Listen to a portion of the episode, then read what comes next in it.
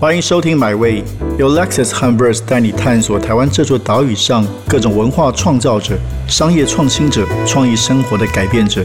让我们系好安全带，前往最动听的文化故事，一起 Experience Amazing。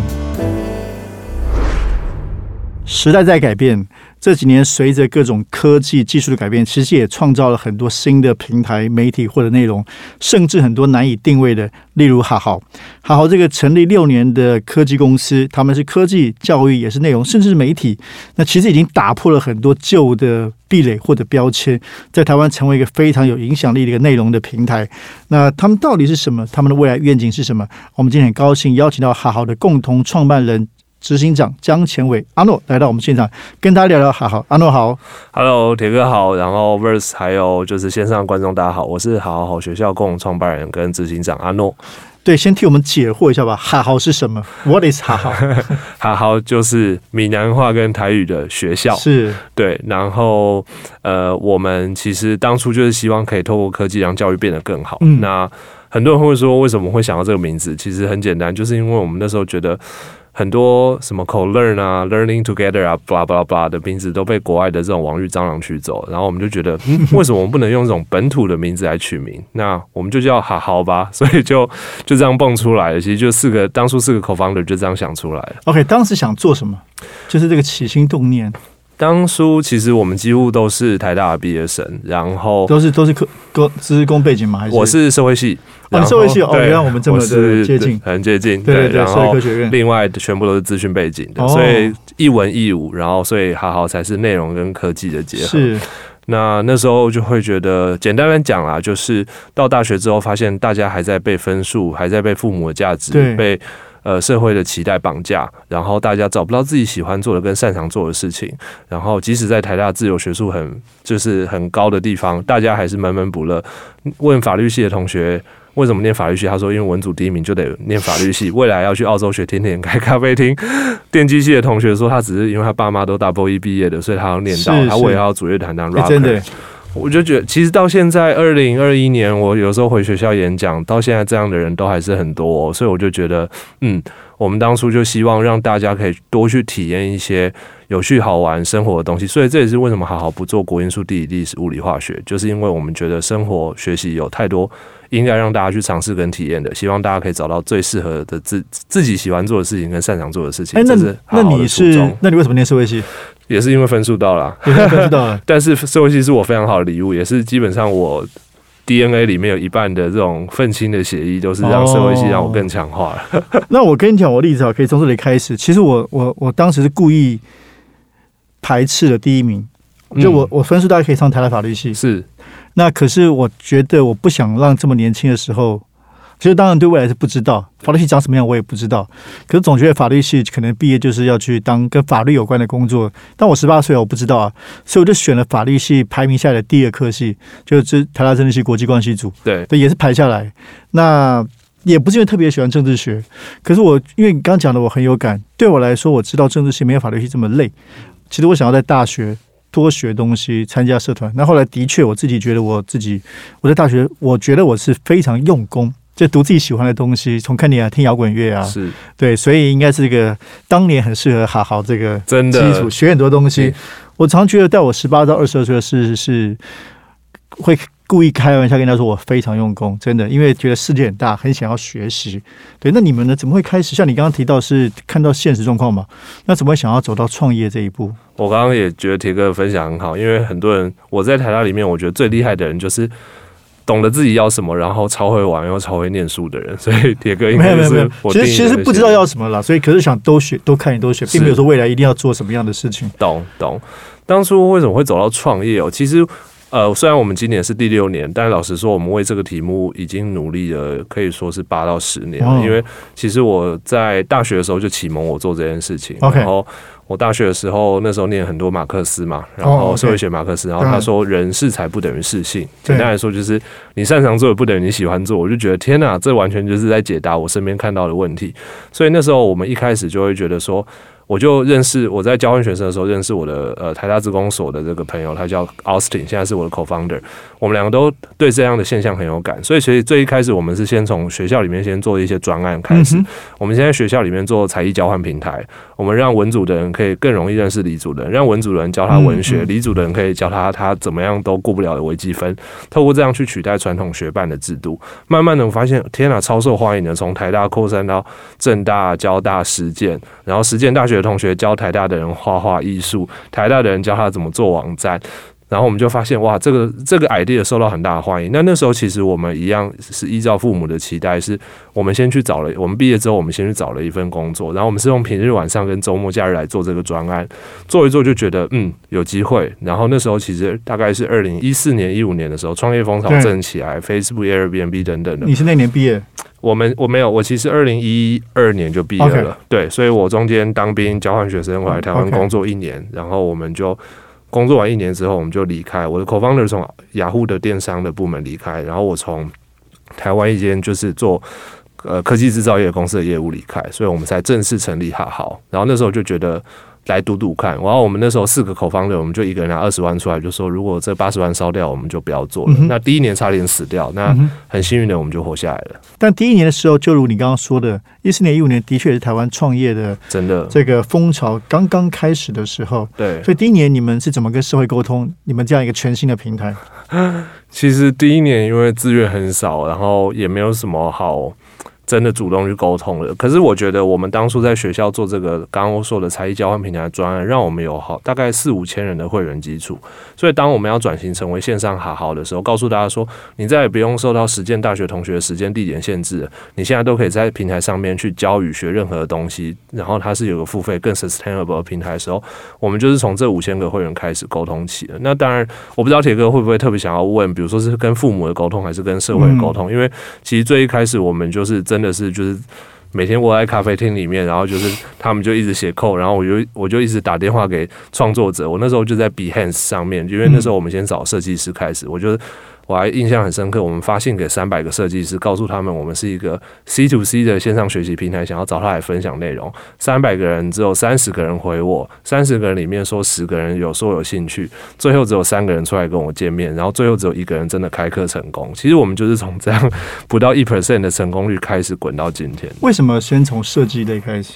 因为我们那时候有假设，就是说，呃，设计类的族族群或者设计类的朋友，他们其实平常对于学习的。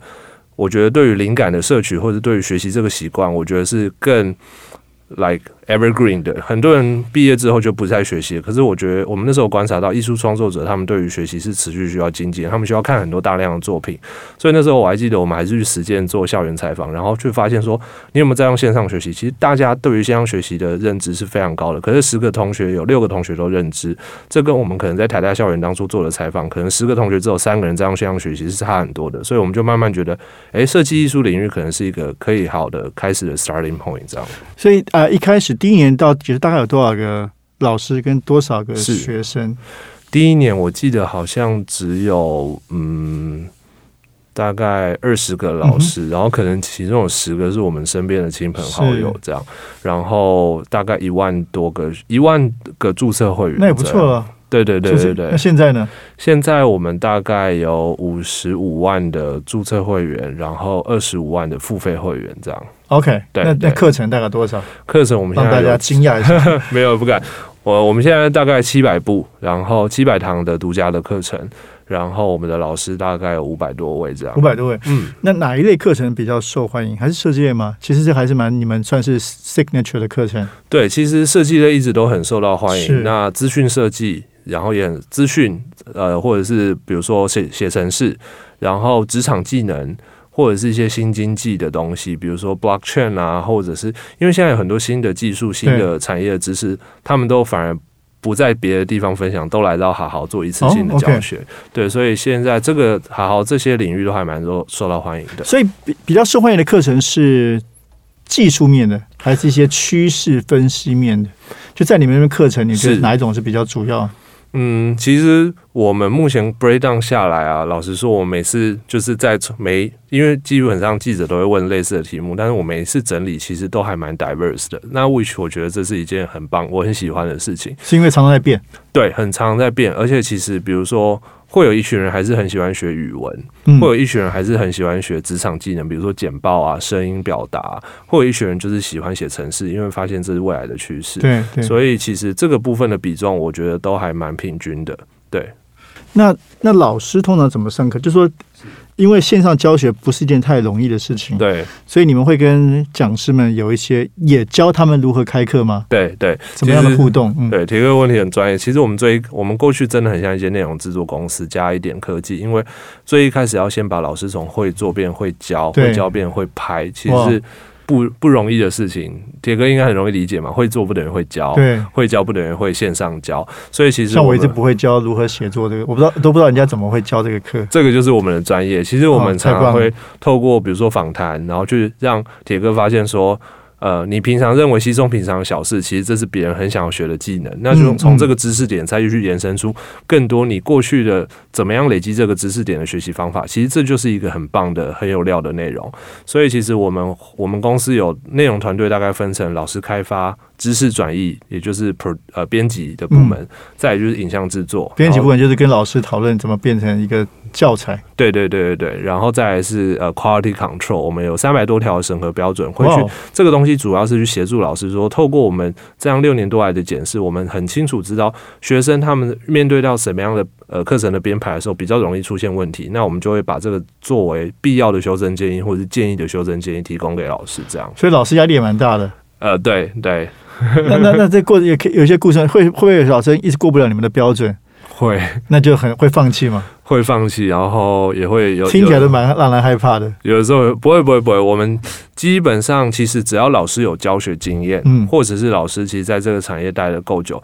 其实都比较不怕。我们之前破过记录，像比如说，呃，我们之前做过，今天有可能会聊到，就是我们去年很荣幸，就是跟总统府那边有合作一堂，就是前副总统陈建仁先生这个全民防疫的通识课，就是把前副总统陈建仁先生把他在工位相关的专业经验，透过这样的课程分享出来。那其实前副总统过去他有教过书，他也超爱写文章分享，可是他转到线上的时候，其实他就不了解。对，所以当然那堂课我们破了记录，因为那时候疫情很紧张，我们一周内去总统府快速跟呃这个简报嗯做做访谈，就是透过访谈的方式去了解说大概这个知识点是哪一些，然后再下一次去确认课纲，然后第三次直接进棚录影，所以我们在两周内就产生了这堂课程。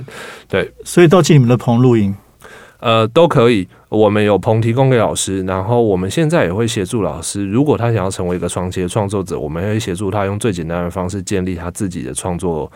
呃，创作舞台或者创作中心，然后都要做很厉害的 PowerPoint 吗？呃，不用，我们会提供模板，所以其实我们会提供模板协助老师，或者是老师先给我们白，就是呃简单的版的，然后我们可以协助老师去做美化。所以这些东西，我们因为我们太有经验了，所以我们都可以用更有效率、跟自动化的方式协助老师。老师就专注在分享就可以了。那你们怎么评估去开发新的课程？呃，其实我觉得大概会分几个面向，从趋势面，然后当然会有好好的主轴。比如说，我们主轴还是会很强调多元，所以我们不希望去偏重在任何一个太太太单一的领域。然后还就是。这是我们主轴，然后再就是趋势面的东西。那第三个当然就是还是回到，因为我们是一些盈利公司，所以我们会评估这个市场的规模。对对，就譬如说最近现以现在这个二零二一年秋天这个点来说，趋势面是什么？哇，好难的一题哦！这一定是你们这不过一定是你们正在开发的一个方向，或者因为你们这个很厉害，需要结合社会观察嘛？是是是。嗯，我想想看了，哇，二零二一，我好像还没有阅读他们最新的那个 呃 research 报告。但那秋天的上半年，或者你们看到什么趋势？上半年其实因为刚好因为疫情的关系，所以居家办公、数位技能变得超级重要的。很多船厂、很多企业突然在家办公，发现呃数位沟通的这个一些软性技能跟核心技能都变得很重要。比如说报表处理啊，线上数据的查看啊。或者是远距沟通，所以这这或者是声音表达，所有这些相关的这种课程都在上半年受到大量欢迎，所以我们就加开了更多类似的课程。这样，那随着疫情的回归，或者是今年因为其实呃整个全球就是天灾人祸相关的，所以有很多人像是瑜伽相关身心灵的课程，我们也发现越来越受到欢迎。那其实像瑜伽的课程，这一两年就我们就发现说，意外的非常多人想要在家线上就买一堂课程，每天跟着他一起复习，跟他他一起练。哦，你们还有瑜伽课？对对对对对。你觉得你们最奇怪的课是什么？大家最不容易想到的？呃，比如说腹语术，对，教你怎么用肚子说话，而且他是一个兽医师来教的。OK，对，就是我们好还有一个特色，就是很多人他的。来教的东西都不是他的本业，都是可能是他的副业。OK，对对，副业变成专长了。对，副业也变成专长这样。那曾经有的老师要来教解剖，但那堂课后来没有募资成功，我觉得蛮可惜的。对，所以募资成功什么意思？就是你有什么样的标准？多多少人才算？是不是？是因为其实我们看到过去出版业可能会有一个状况，就是说，可能你花了半年写一本书，然后最后编辑排版，最后上架之后卖的不好。其实有的时候不是这个内容不好，而是它刚好不符合市场需求。所以为了当下市场需求，所以为了解决这个需求跟供给没有对接的状况，我们都会建议老师先用类似有点像是集资的概念，告诉大家说：“哎，像是泽泽这样极致的概念，我要我想要开什么课，那至少要有多少人学，我才要来录这段课程。”所以有点像是这样的方式。其实都在你们自己好好上面吗？对对对，全部都在我们上面。几乎每一堂课都这样，还不一定全部。就是你们会先公开。问大家有没有多少人其实愿意买课程的意思？是，其实这个除了确保老师的最低收入之外，其实比较好更大对我们来说最大的好处是翻转教育学的主导权。什么意思？老师常常会说：“大家好，我想要教你 A B C。”结果你看体验页面下面全部都跟老师说：“老师 A B C，我在学校已经学会，我跟你想学的是 D F G。”所以老师可以透过这个阶段去修正他的教学的课纲，做出更市场要的内容。我觉得这个其实是我更想要强调。那那开课的。那募资每一个不一样嘛？就是到多少募资多少人？我们我们基本标准最基本门槛其实只要三十人就可以。三十个人对，然后价格不定这样，所以基本价格不定，价格是你们跟老师一起讨论出来。呃，我们会给老师建议，但是主导权会让老师在老师身上。那老师可以参考他的教学目的。有些人是来真的是想要呃创造收入的，有些人是想要来赚名气的，有些人是想要社会回馈的。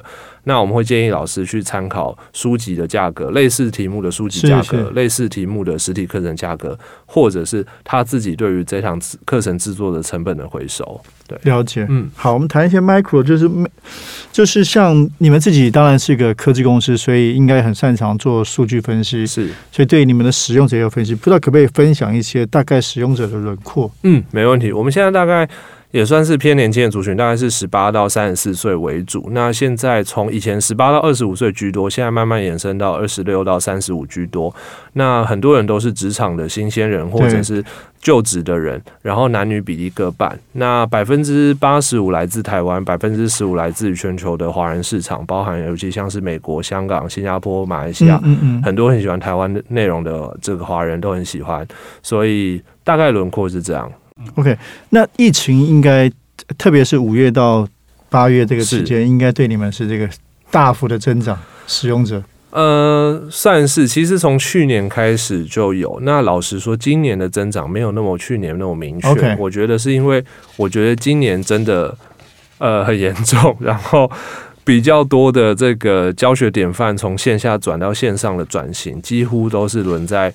小朋友就是 K twelve 的，比如说国民义务教育，真的小朋友不能去上课，父母才惊觉说：“天哪，我要找线上资源。”但是因为这一块不是好好的强项。不过刚好铁哥问到这一题，我也可以补充一下。其实我觉得科教育科技产业是一个很大的蓝海市场，是因为教育相对于食衣住行乐来说，是数位取代率最低的一个产业。因为教育相对保守，所以你可以看到。几百年前的教学方式，你出生在什么地方，遇到什么老师，这个老师用什么样的方式对待全班的同学，你就是受限于那样的教学限制。可是其实这件事情乍听之下其实很离谱的，因为科技早就改，早就释放了更多可能性。可是因为教育它很传统、很保守，但是因为 COVID nineteen 的关系，大家才醒了。所以其实我觉得今年。虽然对好的增长没有很明确，可是我觉得这是一个很棒的典范转移情。然后今年对我们来说比较大的受惠是企业，因为我们也有企业的这个产品，for 企业的产品，反而是因为企业今年完全没办法做企业内训的，大家都吓到了，然后纷纷就找上了好好这样。所以企业内训就是说，只否这个企业做线上的一些。对，我们会提供就是 HR 后台可以让他去观看学生的学习成员工学习成效啊，然后甚至企业可以上传他自己想要上传的教学内容，在我们的系统里面去做追踪。哇，你们真的？那你觉得你们最厉害是技术面还是内容面？一比一都都重要。我已经这一题我在公司内部每一次的那个全员大会都会被问，然后我我我这几年很坚定的就是都很重要。然后还有一个同样重要就是对对社会的敏锐观察嘛，对对，知道社会的需求是是是是这个我们 Verse 也知道提供这个。大家对社会的关，这真的很重要，因为我们还是要以服务社会为目的。对，那数位，我们刚刚讲到这，其实数位学习，你刚刚提到是这个整很大的蓝海。是，那你你自己会看好，比如未来五年，在这个会越来越重要，包括整个市场，超级重要。因为我觉得今年 COVID 十天的关系，大家就像刚刚说，都醒了嘛，甚至比如说。很多朋友的小孩，他家里发现说，我以前去美国花几百万让他去念美国学校，结果现在都在台湾熬夜看线上课程。那我不如去 Coursera 找一堂免费的课程来看，是不是一样的不错？所以大家去重新的反思教育到底是什么。是，那我觉得这整件事情都会让整个线下我慢慢往线上去走。呃 w a r g n 的这个健身课也慢慢的就开始去转直播了。所以我自己觉得。虽然有点通俗，可是如果我们看电商传统的线下店铺跟电商的发展，现在有人预测大概是会往一比一，或者是可能往四十 percent 是线上，六十 percent 是线下去走的话，其实我觉得数位产业可能也会往教学产业也会往这个方向去走。那我觉得台湾目前我在出抓大概是不到十个 percent，所以我觉得成数位教育对，所以成长空间是非常大的。那你们跟官方，你觉得未来教育体制会什么样转变吗？现在是民间出发吗？对。这一题，呃，我觉得不愧是铁哥，因为，呃，我创业的时候就觉得，呃，迟早有一天我们要去，因为当初我刚好提到我创业初衷就是我不喜欢体制，为什么文组只能学什么，理组学什么，所以我就想要改变，呃，这个状况，可是我很渺小嘛，所以。社会运动有几种方法嘛？你直接跟体制冲撞，不然就是你在体制外去做努力。所以我觉得我过去选择的路是我在体制外先做努力，我去倡议更多多元的事情，我去告诉大家数位学习的好。那我觉得蛮感动的。其实这一两年，其实随着一零八课纲实验教育法的推动，其实这些东西都动起来了。嗯，动起来的第一步，他们常常都会来找老找好好跟我来谈合作。那有一些合作我还不方便透露，可是我觉得。会往更多的公部门的比较健康的互动，对对对对对对，很期待。OK，那我还有一题稍微比较挑战性的，因为你刚刚提到你们的初衷是，大家为什么被原来的譬如说学科所绑死？为什么文科不能去学更多理科的？对。可是以现在的课程来说，会不会很多还是在自己的领域里面，他只是想要加深，其实并没有不容易达到你说那个跨界学习的目的？嗯，这一题也是我们常内部在做。今天我们在会议的时候也有提到的一些追踪，就是说，请我就去问我们的数据追踪，就是说，到底这些人一直回来买课程是在买同一个领域的，还是买跨领域的？那我觉得好坏各半，就是都有，就是但是至少对我来说很欣慰的是，其实是有一群人他是持续的回来好好一下学刺绣。一下学刺绣，一下学 AI，然后又跑去学画。同一个人学刺绣跟 AI，那也太厉害了。对，但是其实 Why not？对不对？对啊，对对。其实它是两个不同的面向。然后我们平台上有很多，比如说家庭主妇，或者是他就是工作压力很大，他就是想要来好好多元尝试的人。甚至很多人说，他以前小时候爸爸不准他学画画，因为他是男生。嗯嗯。但是他就爱画画，所以他就疯狂来好好一直学画画。我就觉得。这些就是我想要创造的故事。从这一点谈到，你们是最近推出了二零二一好好白皮书，对，可以可以分享一下为什么这个白皮书它所要扮演的角色？嗯。我觉得主要就是希望，因为我觉得好好过去有点像是二零一五年我们创的时候，大家都看，所以我们说啊，YouTube 啊，然后媒体业啊，台湾盗版猖獗，怎么可能愿意用内容付费？然后我们就一路这样，二零一八年咬牙关做到营收破亿，大家醒了，就就开始超级多从媒体出版杂，就是各式各样的开始跟我们合作之外，也越来越多人从补习班线下开始是致敬好好，开始类似去做线上课程平台。那我觉得这件事情是好的，因为其实当越来有越来越多人帮我们在教育市场，其实最后其实大家会更认同这样的事情。那随着到了二零二零的二零二一的时候，我们慢慢发现说，其实学习它真的不是只是应该说，很多人会说，哎，好好现在的样子就是你长期的样子吗？我说没有，大概只有零点一 percent 而已。因为其实未来的要我要做的好好是全场景的，包含像是从直播、录播，再到图文，再到 even 包含线下。因为好好有一个初衷叫做适才适性，我们希望找到你喜欢做的、擅长做的，同时我们希望你找到你最适合的学习方式。我刚刚有提到，我不希望是一个孩子他面对到一个老师，他就是一个老师用五十用一同一种方式教五十个同学。未来的教育应该是每个每五十个同学都有五十种自己最适合的学习方式。他要倒着学、坐着学、躺着学，他要看图片，他要看文章都可以。所以其实白皮书里面有很大的 message，就是告诉大家说，其实有点像很多人说哦，好好，竟然自打脸没有。录播绝对不是只是唯一的线上科技的媒介而已，因为过去好像是做录播，所以大家就学着我们做录播。但是其实录播跟直播、跟图片、跟文字等等的搭配，它其实是更有效，可以让学生学习达成更有效的学习的目的的。所以我们希望可以透过白皮书去告诉大家说，其实这些东西未来的趋势是 hybrid 的，就是说你可能先看一篇文章启发说哦什么是数位行销，然后你再看一场直播，哦原来数位行销里面有这个媒体行销文。字行销，然后你可以再来看一堂录播课程之后，再去直播去跟老师去做互动，而不要就是什么东西都要用录播，因为录播是死的，可是学习应该是活的。哇，非常棒！所以你的意思说，录播之外，你刚刚说的图文文字，所以这个媒介可能是不一定的，可能是是。是纸本。印刷品可能是你刚刚说的实体空间的互动，是都可能，所以你们要把所有的出版跟媒体都打倒。没有了，应该说，我觉得好，未来是希望我我我会希望，其实我们都会先做一个样子，对，然后我们接下来是希望透过科技的角度去服务大家。所以，比如说像我们其实像是也有常常跟联经出版社、大块出版社很棒的合作，因为其实对出版社来说，转成线上不是他们的强项，可是内容编辑、内容编译还有。如何判定好的内容是他们比我们更强的地方，所以好好比较像是是我跟你合作完之后，接下来我甚至我会协助他们去建立他们自己的摄影棚。那我们就是透过平台的方式，让他们成为我们的内容供应商。所以我会觉得，为什么白皮书里面也强调生态系，就是因为我觉得是共存共荣的一个样貌。嗯，那我们就只能谈到这里，接下来麦克风关掉，来谈谈我们未来怎么合作了。好 好，今天非常谢谢阿诺，我觉得描绘了一个很棒的一个现在跟一个。前景哦，那疫情真的是改变，我想很多这一年多来，让大家对于线上更多熟悉，那也有更多的想象跟可能性。那非常期待看到这个好好如何从现在零点，你的心目中零点一到未来百分之五、百分之十，到未来更多的可能性。谢谢阿诺，嗯，谢谢铁哥，谢谢大家，谢谢。这趟旅程已经到站了，感谢你的收听，也让我们一起期待下趟旅程的风景。别忘记订阅买位。本节目由 Lexus 和 Verse 文化媒体联名出品。